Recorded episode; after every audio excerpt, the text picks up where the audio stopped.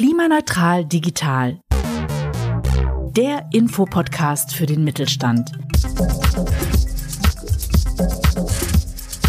Wir unterstützen Sie mit konkreten Praxisbeispielen und passgenauen anbieterneutralen Angeboten rund um die Digitalisierung, damit Sie Ihre Klimaziele erreichen. Unser Angebot ist für Unternehmen kostenfrei. Hallo und herzlich willkommen zu einer neuen Folge von Klimaneutral Digital. Sie sind mit Ihrem Unternehmen auf dem Weg zur Klimaneutralität. Wir helfen Ihnen dabei. Egal wie weit Sie dabei schon gekommen sind, wir sind an Ihrer Seite. Vor allem, wie Ihnen die Digitalisierung dabei helfen kann, das erfahren Sie hier. Mein Name ist Mats Kastning und heute geht es über einen Einstieg in die Nachhaltigkeit und Digitalisierung. Wir sprechen über Normen, Gesetze, Zertifizierung und den Ursprung der Nachhaltigkeit. Ein großes Feld, das ich nicht alleine barkern will. Deshalb sind wir heute in Freiburg beim Microtech Südwest und mir gegenüber sitzt Matthias Straub. Würdest du dich bitte selber noch mal kurz vorstellen? Ja, hallo, sehr gern. Mein Name ist Matthias Straub. Ich bin äh, Diplom-Chemieingenieur, habe Umweltverfahrenstechnik vertieft, äh, bin bei Microtech Südwest Kooperationsmanager und äh, habe jetzt im Thema des Mittelstands Digitalzentrum das Thema Nachhaltigkeit da auch ein bisschen die, den Blickwinkel auf Gesetze, Normen, Zertifizierungen, äh, die machbar sind, äh, den holistischen Ansatz der Nachhaltigkeit und bin seit letzter Woche auch zertifizierter Nachhaltigkeitsmanager, ISO 26000. Ja, dazu erstmal herzlichen Glückwunsch. Das sind ja jetzt alles Normen, Gesetze, ISO und so weiter. Meistens Dinge, mit denen sich viele nicht so gerne beschäftigen wollen, weil es auch ein riesen Dschungel ist, wo man schnell den Überblick verlieren kann. Aber du bist ja dann genau der richtige Mann, um ein bisschen Struktur in das Ganze zu bringen. Wo sollen wir anfangen? Ja, äh, Nachhaltigkeit als Überschrift. Wo kommt es überhaupt her? Also der, das war der Hans Karl von Karlowitz schon in 1713 äh, in seinem äh, Bericht äh, Silvicultura Economica da ging es im dem Erzgebirge darum, äh, nur so viel Wald äh, abzuholzen, der äh, für den Bergbau gebraucht wurde, wie auch wieder nachwachsen kann, damit der Wald nicht verschwindet. Das ist der Ursprung der Nachhaltigkeit und äh, in 20, in der Agenda 2030, da haben die Vereinten Nationen schon im Jahr 2015 in New York die 17 Sustainable Development Goals, SDGs, äh, vorgestellt. Äh, die kennen wir unter den 17 Zielen der Nachhaltigkeit. Da sind 169 Unterziele und 230 Schlüsselindikatoren damit äh, verknüpft. Um mal zu sehen, wie diese 17 Ziele zu funktionieren, äh, kann man nur äh, auf verschiedene äh, Datenbasen zurückgreifen, also zum Beispiel der Vereinten Nationen, aber auch es gibt eine Homepage von 17ziele.de, die man hier empfehlen kann. Äh, worum ging es darin? Es ging darum, die Probleme der äh, Welt aus einer globalen Sicht zu betrachten und zum Beispiel äh, zu sagen, es gibt keinen kein Hunger, keine Armut. Ziel 4 wäre zum Beispiel hochwertige Bildung oder 7 wäre bezahlbare, saubere Energie neuen Industrie, Innovation und Infrastruktur. Und Nummer 13 ist unser Hauptthema Klimaschutz. Ja, das gibt so den Rahmen, wie man überhaupt erstmal zu den 17 äh, Zielen kommt und zu dem Begriff Nachhaltigkeit. So, jetzt ist für mich die Frage, du hast ja vorhin noch gesagt, Klimacoach mit Special jetzt auch noch einer bestimmten Norm. Was macht jetzt ein Klimacoach mit diesen 17 Zielen oder überhaupt mit dem Thema? Mhm.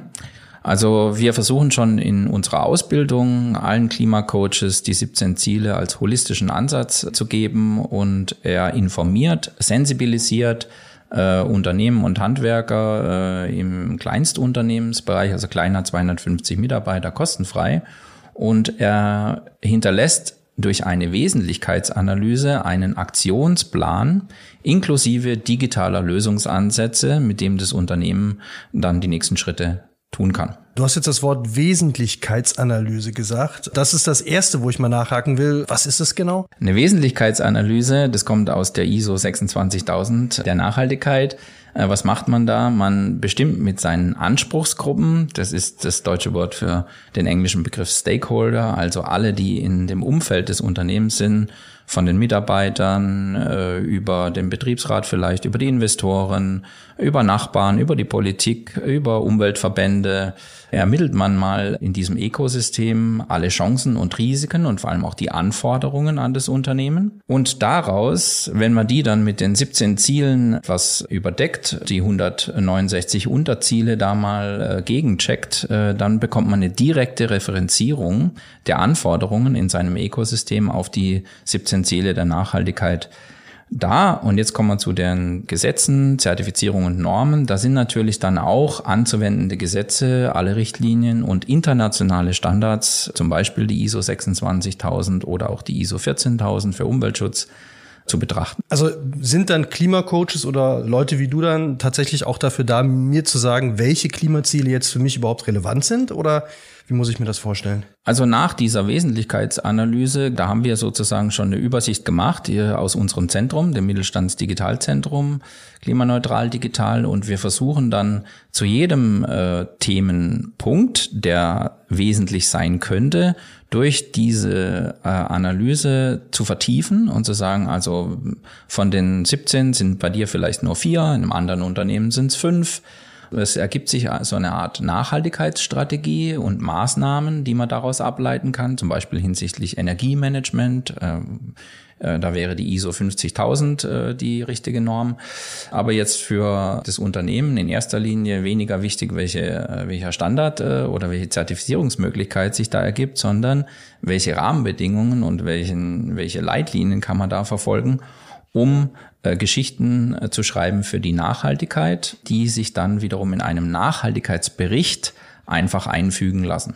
Inwieweit hilft das jetzt konkret Unternehmen? Okay, ihr kommt vorbei, ihr macht diese Analyse, aber was ist jetzt der, der Faktor danach? Mhm. Also für die, für viele ist es so das Thema der Nachhaltigkeitsberichtserstellung. Das trifft Kleinstunternehmen, Handwerker und Unternehmen äh, kleiner als 250 Mitarbeiter und weniger als 40 Millionen Euro Umsatz gesetzlich heute eigentlich noch nicht. Dennoch ist es so, dass man bei dem äh, deutschen Nachhaltigkeitskodex, kurz DNK, kostenfrei eine Softwareplattform äh, zu nutzen hat oder kann und auch äh, sich von Experten unterstützen lassen kann, welche denn von diesen Themen in der Wesentlichkeitsanalyse äh, jetzt äh, vertieft werden können. Und in unserem Zentrum haben wir halt unsere Schwerpunkte, die Energiemanagement, Digitalisierungslösungen, ressourcenschonende Produktion, Sensorifizierung und die Themen wie künstliche Intelligenz und Internetsicherheit, also Cybersecurity, unterstützen. An der Stelle nochmal ganz kurz direkt darauf verwiesen, wir haben zu einigen der Themen schon Folgen gemacht, IT-Sicherheit, KI. Also wer da nochmal mehr hören will, gerne in die alten Folgen noch reinhören. Jetzt die Frage, äh, du hast jetzt schon ein paar Mal gesagt, das betrifft ja noch nicht wirklich alle. Also gerade die kleineren Firmen, äh, der Mittelstand vielleicht, ist noch gar nicht so wirklich im Zugzwang, was machen zu müssen. Aber es gibt ja bestimmt gute Gründe, jetzt schon anzufangen, oder? Mhm. Genau. Warum? Da kann man mit dem Stichwort Kaskadeneffekt einhaken. Und zwar, hier kommen wir zu einem Gesetz. Das ist das deutsche Lieferketten-Sorgfaltspflichtgesetz, kurz LK, LKSG. Äh, das Lieferketten-Sorgfaltspflichtgesetz wird auch einfach nur als Lieferkettenpflicht äh, oder Lieferkettengesetz äh, abgekürzt. Da müssen jetzt schon die größeren Unternehmen äh, Umwelt- und Menschenrechtsverletzungen entlang ihrer Wertschöpfung ermitteln und wenn möglich abstellen. In diesem Zusammenhang ist es klar, das betrifft auch die Emissionen, CO2-Fußabdruck. Äh, möchten Sie von den kleineren, also äh, Unternehmen, Ihren Zulieferern wissen, äh, was die denn in diesen Bereichen schon tun, ob die da was Berichte dazu schon gefertigt haben, ob sie äh, Details äh, in irgendeiner Form Daten erfasst haben und möchten diese dann von entlang ihrer Wertschöpfungskette ermitteln und in ihre Berichte eintragen. Und daraus ergeben sich natürlich dann äh, plötzlich äh, Pflichten äh, für die Kleinstunternehmen. Und somit macht es Sinn, sich jetzt schon damit zu befassen. Also das heißt, wenn ich jetzt zum Beispiel eine Fleischerei habe, also wir hatten bis jetzt immer Bäcker als Beispiel, heute nehmen wir mal Fleischerei, um was anderes reinzubringen, und ich eigentlich jetzt von meiner Betriebsgröße noch gar kein Problem damit habe, aber wenn jetzt zum Beispiel ein großes Industrieunternehmen sagt so, ja, hör mal zu, deine Schnittchen, äh, die wir hier immer zu unseren Betriebsfesten kriegen, da müssen wir jetzt mal genau gucken, äh, wie sind deine Emissionen. Kann es da einen dann tatsächlich kriegen? Ja, äh, da gibt's einen, einen Bericht, der auch schon abgedruckt wurde, wo ein größerer äh, Konzern äh, auf seinen Metzger zugekommen ist und ihn genau danach gefragt hat, ob er schon mal eine Treibhausgasbilanz gemacht hat, ob er dazu einen Umweltbeauftragten hat, ob er hinsichtlich des Lieferkettengesetzes auch einen Menschenrechtsbeauftragten in seiner Organisation hätte. Und äh, wenn er gewisse Anforderungen dazu nicht erfüllen kann, dann wird er sehr wahrscheinlich äh, aus der Lieferkette zwecks Intransparenz äh, entfernt werden müssen, weil es Pflicht ist, der Größeren zu wissen, was auf ihrer Lieferkette passiert. Was mache ich jetzt, wenn ich ein Drei-Personen-Fleischereibetrieb bin und habe jetzt keinen Menschenrechtsbeauftragten? Weil ja. das für mich bis jetzt noch, äh, also das ja auch tatsächlich äh, dann für mich vielleicht nicht unbedingt Sinn macht. Was mache ich denn jetzt? Ja, das ist genau der Punkt, warum man sich jetzt schon mal mit den Anforderungen aus diesen äh, Gesetzen und Rahmenbedingungen beschäftigen sollte. Und es passiert ja auch, wenn man seine Kunden, also dann die größeren Unternehmen, in seine, Ans in seine Anspruchsgruppen äh, etabliert hat und die mal befragt, was wollt ihr eigentlich äh, im Sinne der Nachhaltigkeit von mir in der nächsten Zeit sehen. Das heißt, zur Nachhaltigkeitsstrategieerarbeitung äh, ist, ist der Kunde, also das große Unternehmen, ja relevant und auch die Anforderungen sind relevant. Und dann wird man sehen, dass es vielleicht schon Sinn macht, äh, sich früh mit dem Thema jetzt auseinanderzusetzen und äh, sich Hilfe zu holen. Zum Beispiel im Thema Treibhausgasbilanz. Wäre das jetzt ein Tipp auch für Unternehmen, die sagen, ja gut, das wird mich, ich arbeite nicht für große Unternehmen, ich bin in keiner Lieferkette. Würdest du es trotzdem sagen, so schnell wie möglich oder lieber noch Zeit lassen oder? Ja, im äh, Klimaschutzgesetz, was den CO2-Fußabdruck betrifft, da haben wir die Anforderungen im Gesetz hinsichtlich der Emissionen äh, im Vergleich zu 1990 mindestens 65 Prozent eingespart zu haben, und zwar im Jahre 2030. Die EU hat hier eine Vorgabe und es ist halt schwierig für die Unternehmen, äh, das nachzuvollziehen. Also wo kommt die ursprüngliche Anforderungen her und äh, wo stehe ich jetzt heute mit dem deutschen Gesetz. Die EU sagt, äh, in 2050 sind wir klimaneutral. Deutschland sagt im Klimaschutzgesetz in 2045, also ist ehrgeiziger. Und das Fit for 55, also diese 55 Prozent Einsparung bis im Jahr 2030, die will Deutschland auf 65 Prozent erhöhen. Das heißt, wir hatten im Jahr äh, 1990 circa 1,3 Milliarden Tonnen CO2-Äquivalente und wir sind jetzt bei around about 800 Millionen Tonnen. Das heißt, wir haben schon äh, was eingespart, aber um auf die 65 Prozent Einsparung zu kommen, da muss eben jeder mithelfen. Und das kann man natürlich sowohl als Unternehmen wie aber auch als Privatperson. Okay, bevor dann noch ein paar letzte Tipps zum Thema, wie man es machen kann, kommen. Unser Podcast heißt ja klimaneutral digital. Wie hilft denn jetzt die Digitalisierung bei dem Ganzen? Also ohne die Digitalisierung wird es nicht gehen. Äh, man braucht ein smartes Energiemanagement, das auf künstliche Intelligenz, also nennen wir das mal Algorithmen, Software und Hardware äh, beruht, Automatisierung erlaubt. Das sind die sogenannten Schlüsseltechnologien, äh, die wir als Beschleuniger sehen, um diese Klimaziele zu erreichen. Also als Beispiel im Energiemanagement äh, ISO 50000 äh, muss man ja seine, en seine Energieverbräuche auch mal äh, quantifizieren, also messen und sagen, wo denn sehr wahrscheinlich die größten Energiefresser sind. Äh, und ohne das zu messen, kann ich natürlich, äh, ohne Digitalisierung kann ich auch dann keine Aktionen treffen. Äh, das heißt, diese Smart Meter, die haben wir bei uns im Zentrum zum Beispiel drin, äh, wo auch eine Softwareplattform zur Verfügung gestellt wird, wie ich meine komplette Energiehaushalt betrachten und auch monitoren kann, um daraus eben die Rückschlüsse zu ziehen. Das heißt, Digitalisierung, nochmal, ist eine Schlüsseltechnologie, um als Beschleuniger diese Ziele auch in der Klimaneutralität zu erreichen. Dann zum Abschluss die große Frage. Äh, jetzt habe ich verstanden, okay, wenn ich weiter meine Schnittchen verkaufen will, dann sollte ich mich jetzt schon mal darum kümmern, verschiedene Sachen zu zertifizieren. Wie gehe ich denn jetzt ran? Wie lege ich los? Wir versuchen ja als Klimacoach dann erstmal äh, zu analysieren, was sind denn jetzt in der Wesentlichkeitsanalyse die Felder, mit denen man schnell Erfolge erzielen kann, die einem dann helfen, wichtige Teilaspekte eines Nachhaltigkeitsberichts zu füllen. Und am besten, man informiert sich über andere Nachhaltigkeitsberichte unter Umständen aus äh, einer Branche, die einem nahe liegt oder aus derselben Branche, über äh, die einzelnen Aspekte einer Nachhaltigkeit, einer Nachhaltigkeit 3.0. Das heißt, man betrachtet in der Nachhaltigkeit 3.0 noch nicht mal mehr nur das eigene Unternehmen, sondern schon auch äh, globale äh, und Umweltaspekte und macht zum Beispiel ein Trinkwasserschutzprojekt äh, selbst in einem äh, Drittland, äh, wo man zunächst mal denkt, dass äh, man vor 20 Jahren nie gemacht hätte, aber heute ist das ein Thema. Äh, da gilt als Beispiel ein Nachhaltigkeitsbericht zu lesen, äh, die Firma Bio-Lebensmittel Rapunzel Nachhaltigkeitsbericht unter rapunzel.de.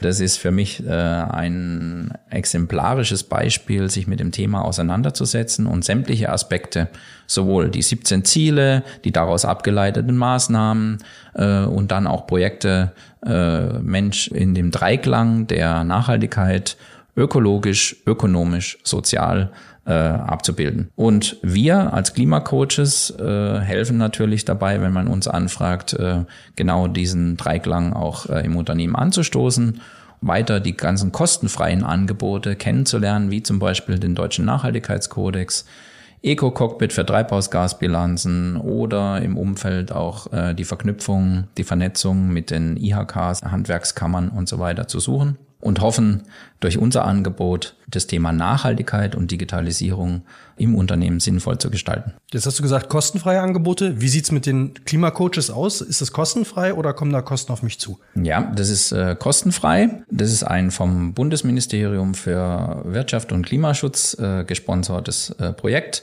Äh, und in diesem Rahmen sind alle unsere Angebote äh, informieren, sensibilisieren, Aktionspläne hinterlassen, grundsätzlich kostenfrei. Gibt es noch irgendwas, was du gerne ansprechen möchtest, worüber wir noch nicht gesprochen haben jetzt? Über die 17ziele.de auch äh, sich zu informieren, was kann ich selber tun, finde ich äh, extrem wichtig, weil man dann auch versteht, äh, was, können, was könnte das Unternehmen tun, in dem ich arbeite. Die Mitarbeit in Nachhaltigkeitsgremien, also wenn eine Nachhaltigkeitsstrategie erstellt wird, ist es immer Teamarbeit. Das ist nicht irgendwas, was der äh, der Chef mit dem Klimacoach im stillen Kämmerlein machen sollte, sondern er sollte immer sein komplettes Umfeld betrachten, dort auch äh, nachfragen ähm, und alle anderen auf die 17 Ziele hinweisen und im nächsten Podcast vielleicht äh, ermitteln, äh, welche Zertifizierungen und Normen äh, auch für kleinere Unternehmen relevant werden könnten oder Teilaspekte daraus. Wunderbar. Matthias Schraub, vielen Dank, dass wir hier sein durften. Vielen Dank für die vielen Informationen. Und äh, an alle Metzger da draußen, die weiter Schnittchen verkaufen wollen, kümmert euch um eure Lieferketten-Tauglichkeit. Wenn Sie sonst noch Fragen haben, schicken Sie uns eine Mail, wir kümmern uns. Alle Infos zur Folge, zu allen ISOs, zu allen Normen und auch das Schaubild, was mal verdeutlicht, um was man sich alles kümmern kann, sollte und demnächst ja auch muss, finden Sie mit allen Links in unseren Show Notes. Ich bin Mats Kastning und würde mich freuen, wenn Sie auch in der nächsten Folge wieder dabei sind. Und bis dahin wünsche ich uns allen ein gutes Klima. Ciao. Dankeschön und bis bald. Klimaneutral Digital gehört zu Mittelstand Digital. Das Mittelstand Digital Netzwerk bietet umfassende Unterstützung bei der Digitalisierung. Gefördert vom Bundesministerium für Wirtschaft und Klimaschutz. Alle Informationen finden Sie unter klima-neutral-digital.de. Konzept und Produktion Audiotextur.